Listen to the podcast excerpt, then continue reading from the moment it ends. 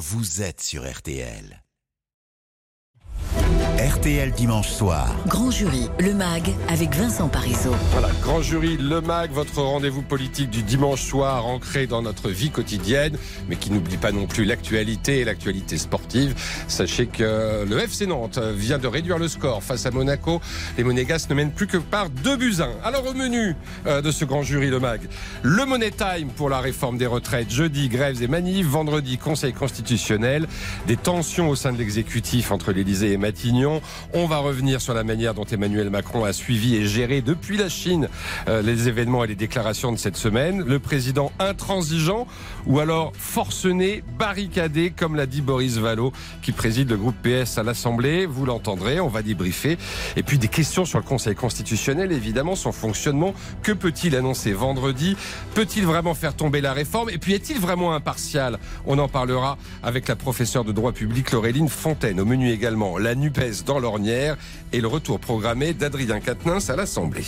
Grand jury, le MAG, Vincent Parisot. Allez, on débute euh, ce MAG avec un retour sur ces derniers jours qui vont peut-être peser lourd à l'arrivée au sein de l'exécutif, dans le partage des rôles euh, Élysée-Matignon, ainsi que dans le scénario en train de s'écrire sur le sort de la réforme des retraites. Situation assez inhabituelle puisque dans ce moment crucial sur le plan social en France, eh bien, le président était en Chine, loin des yeux encore que, reportage Grand Jury Le Mag, Thomas Després.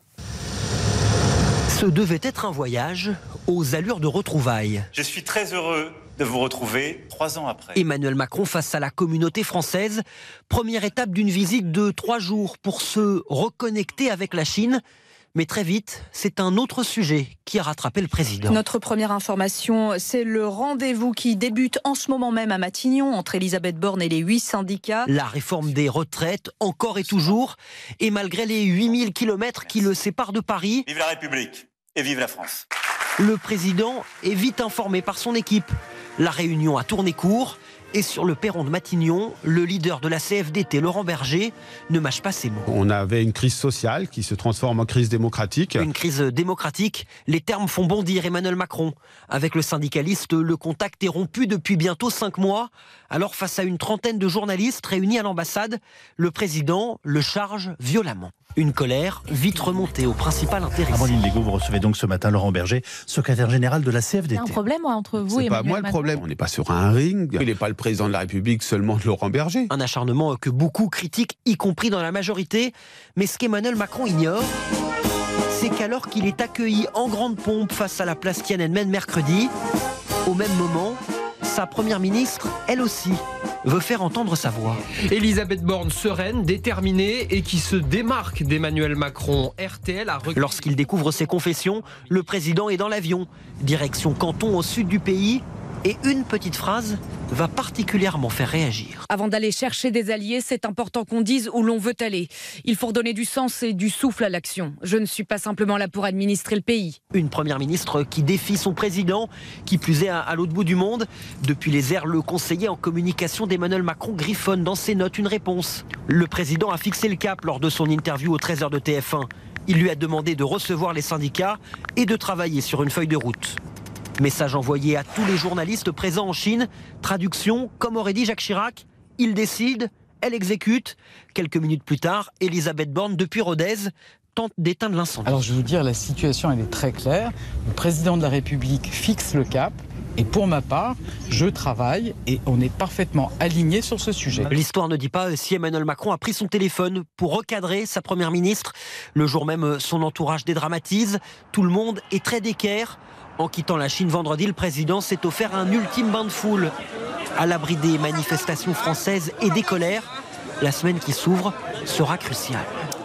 Reportage signé Thomas Després, un Emmanuel Macron déterminé donc à ne rien lâcher sur cette réforme des retraites. De là à le dépeindre en forcené barricadé à l'Élysée, il n'y a qu'un pas franchi sur RTL à la mi-journée au grand jury par le président du groupe socialiste à l'Assemblée, Boris Vallot. Ce que je n'accepte pas, c'est que le président de la République considère qu'il a mandat pour appliquer cette réforme. Ça n'est pas le cas. Il n'a pas été élu au second tour sur cette réforme-là. Il le sait. Il a même dit, il l'a formulé.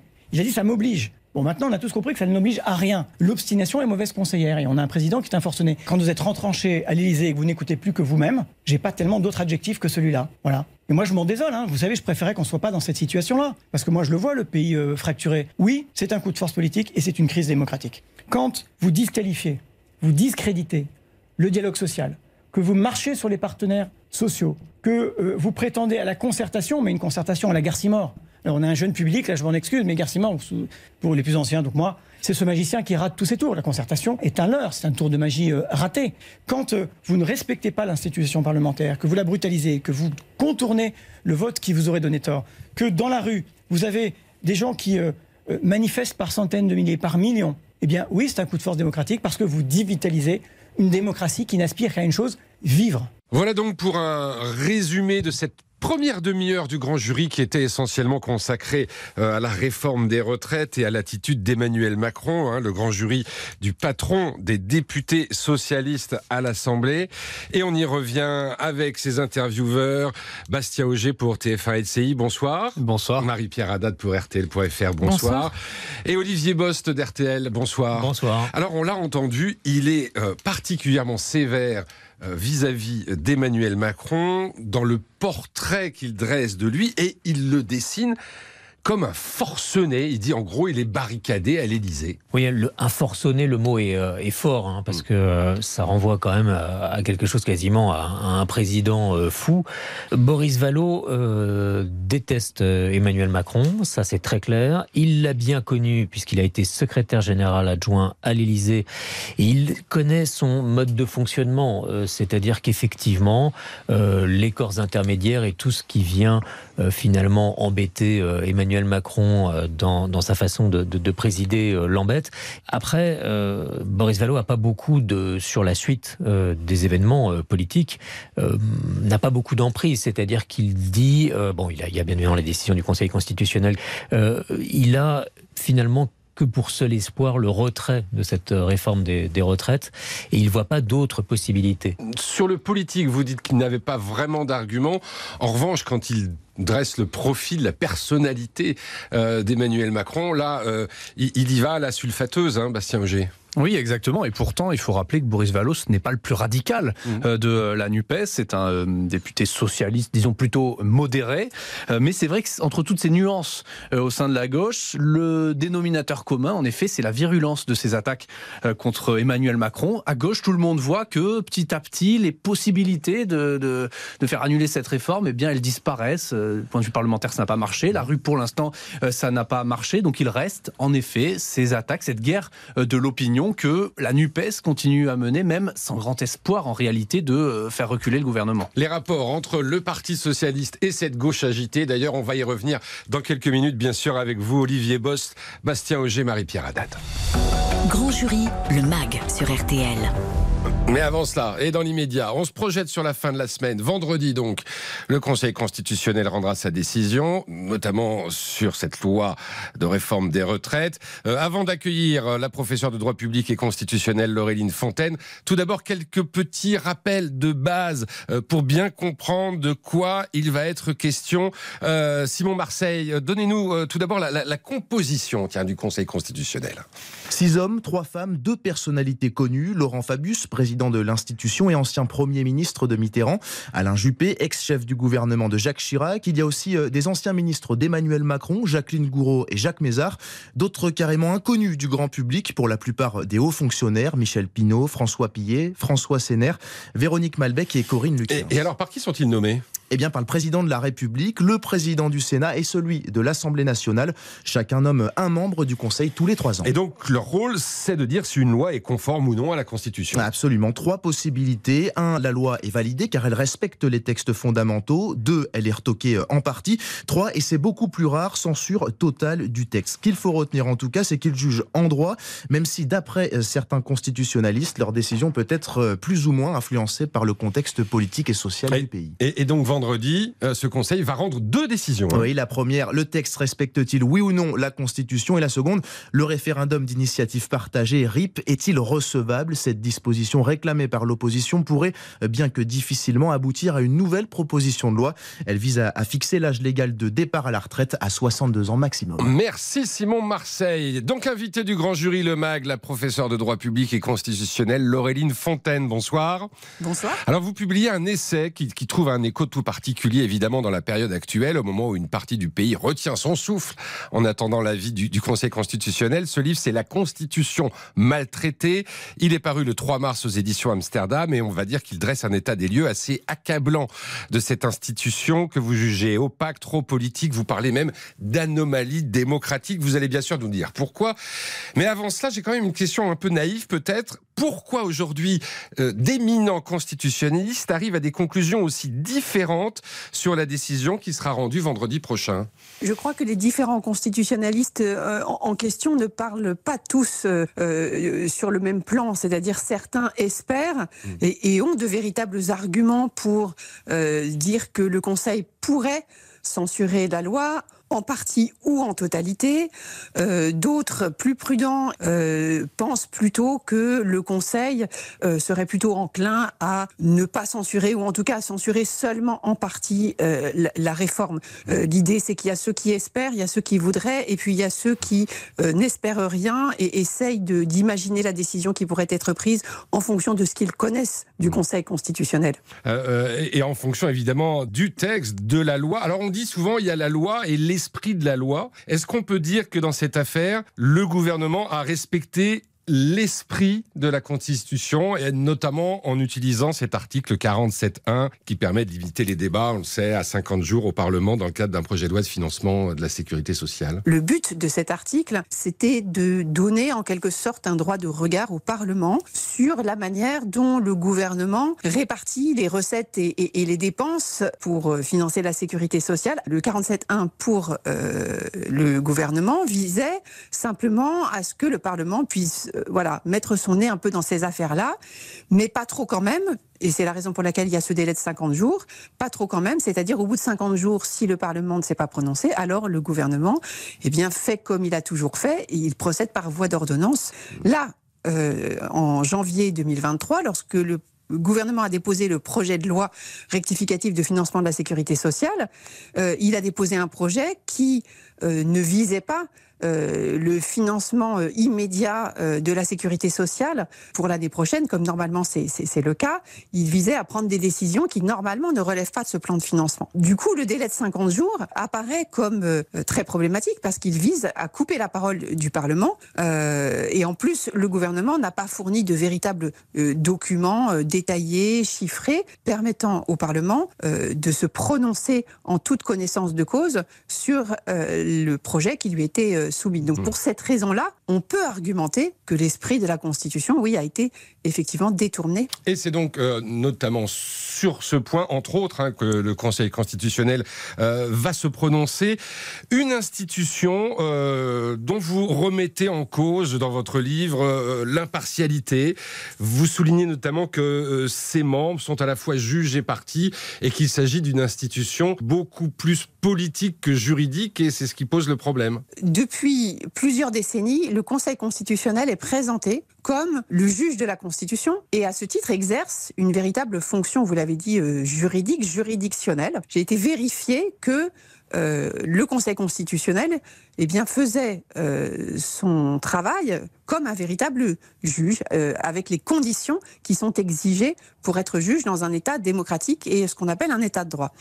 Et en partant dans cette recherche, eh bien, je me suis aperçu que ça n'était pas du tout le cas. Lorsque le Conseil juge de la loi, il juge en même temps aussi euh, du Parlement et du gouvernement. Et il se trouve que la plupart des membres du Conseil constitutionnel sont d'anciens ministres, d'anciens parlementaires, euh, d'anciens directeurs de, de cabinet. Souvent, ils jugent d'anciens collègues, voire pire, ils sont amenés parfois à juger d'actes auxquels ils ont participé lorsqu'ils étaient ou parlementaires ou juges. Vous prenez l'exemple de, Oui, oui. de Jacqueline Gouraud. Lorsqu'elle a été nommée au Conseil, elle était ministre en exercice. Et à ce titre, elle a dû prendre un certain nombre d'actes, dont par exemple une circulaire destinée à l'administration pour expliquer comment il fallait appliquer une loi. Et aussitôt arrivée au Conseil, elle a eu à juger de cette loi. Euh, L'attitude d'un juge à ce moment-là, c'est de se déporter. Mmh. Et ça n'est pas ce qui s'est passé, par exemple, dans le cas de, de Jacqueline Gouraud. Pour en revenir à la situation que l'on connaît aujourd'hui, est-ce que les, les opposants à la réforme ont aujourd'hui raison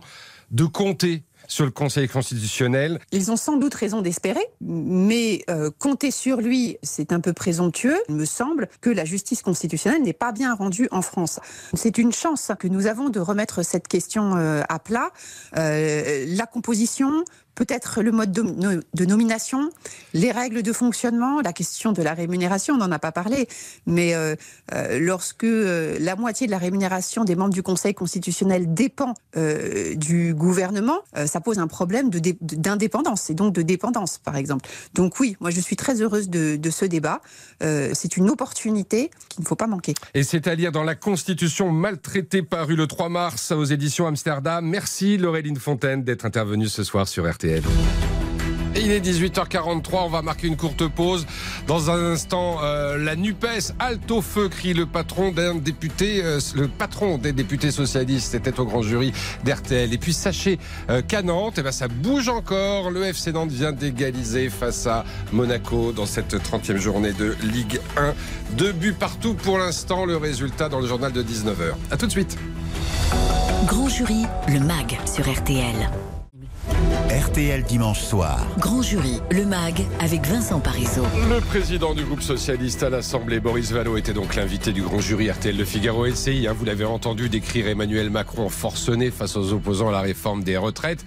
Euh, mais il a bien sûr aussi été question de la gauche et de la NUPES, puisqu'il aura suffi, vous le savez, d'une législative partielle en Ariège remportée par une socialiste dissidente pour relancer la guerre des gauches. Alors Boris Vallaud en appelle à un cessez-le-feu. Le groupe socialiste est un groupe autonome. Il prend ses instructions de personne, sous la pression de personne, ni de pétition, ni de président de groupe euh, ou de chef de parti. On veut de la sérénité parce que on veut pas casser ce qui marche. Olivier Faure, il est comme moi, il dit euh, euh, c'est ce qui nous a permis de faire rentrer 150 députés à l'Assemblée nationale, qui se sont battus pour que la réforme des retraites ne passe pas tout debout.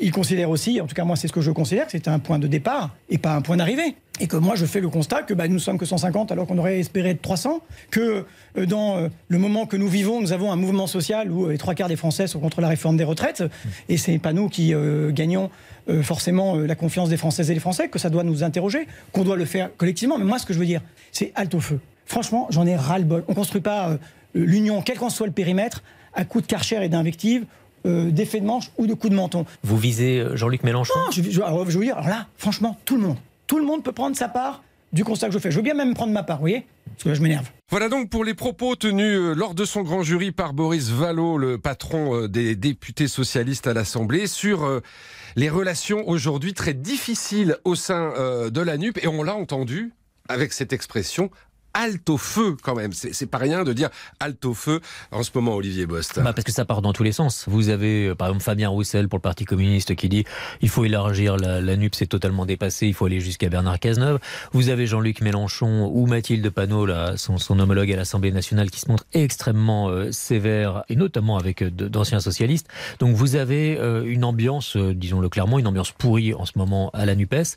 Et j'ai trouvé que Boris Vallaud arrivait quand même à ne pas donner trop de coups euh, à Jean-Luc Mélenchon, qui est quand même fait partie de ceux qui, qui mettent un peu le bazar. Mm. Il arrive à, à être euh, là là-dessus, il est prudent en fait. Hein. Globalement, il attaque pas non plus Olivier Faure, le patron du, du PS, euh, ni ceux qui au PS jouent une autre petite musique. Il reconnaît des fractures, ça il est assez honnête là-dessus, mais euh, il veut surtout pas les alimenter. Mm. Enfin, il dit quand même, on a vocation, là, il parlait des socialistes, à, à incarner une forme de centralité au sein de la bah, gauche. Pour, hein. ça, pour ça, il faut plus de députés, il faut être Mm. plus nombreux. Hein. Ouais, pour l'instant, euh, ils sont minoritaires à gauche. Bastien. Auger. Il tente de manier l'art de la synthèse, comme François Hollande en son temps. C'est-à-dire que quand on lui demande de choisir entre Jean-Luc Mélenchon et euh, Bernard Cazeneuve, il ne choisit pas. Il nous explique que finalement, il faut élargir, que tout le monde est bienvenu Mmh. et qu'il faut à la fois euh, du réformisme et de la radicalité. Donc c'est vrai qu'il y a cette volonté euh, de son côté de mettre tout le monde dans la même maison. La question, c'est est-ce que cela peut tenir politiquement? Est-ce que cela aussi peut être cohérent idéologiquement? Marie-Pierre Haddad. Il y a un peu deux façons de voir les choses. Euh, soit on le regarde d'une façon assez optimiste et on voit que Boris Vallaud a décidé un peu de jouer l'arbitre entre, par exemple, Fabien Roussel chez les communistes et Jean-Luc Mélenchon.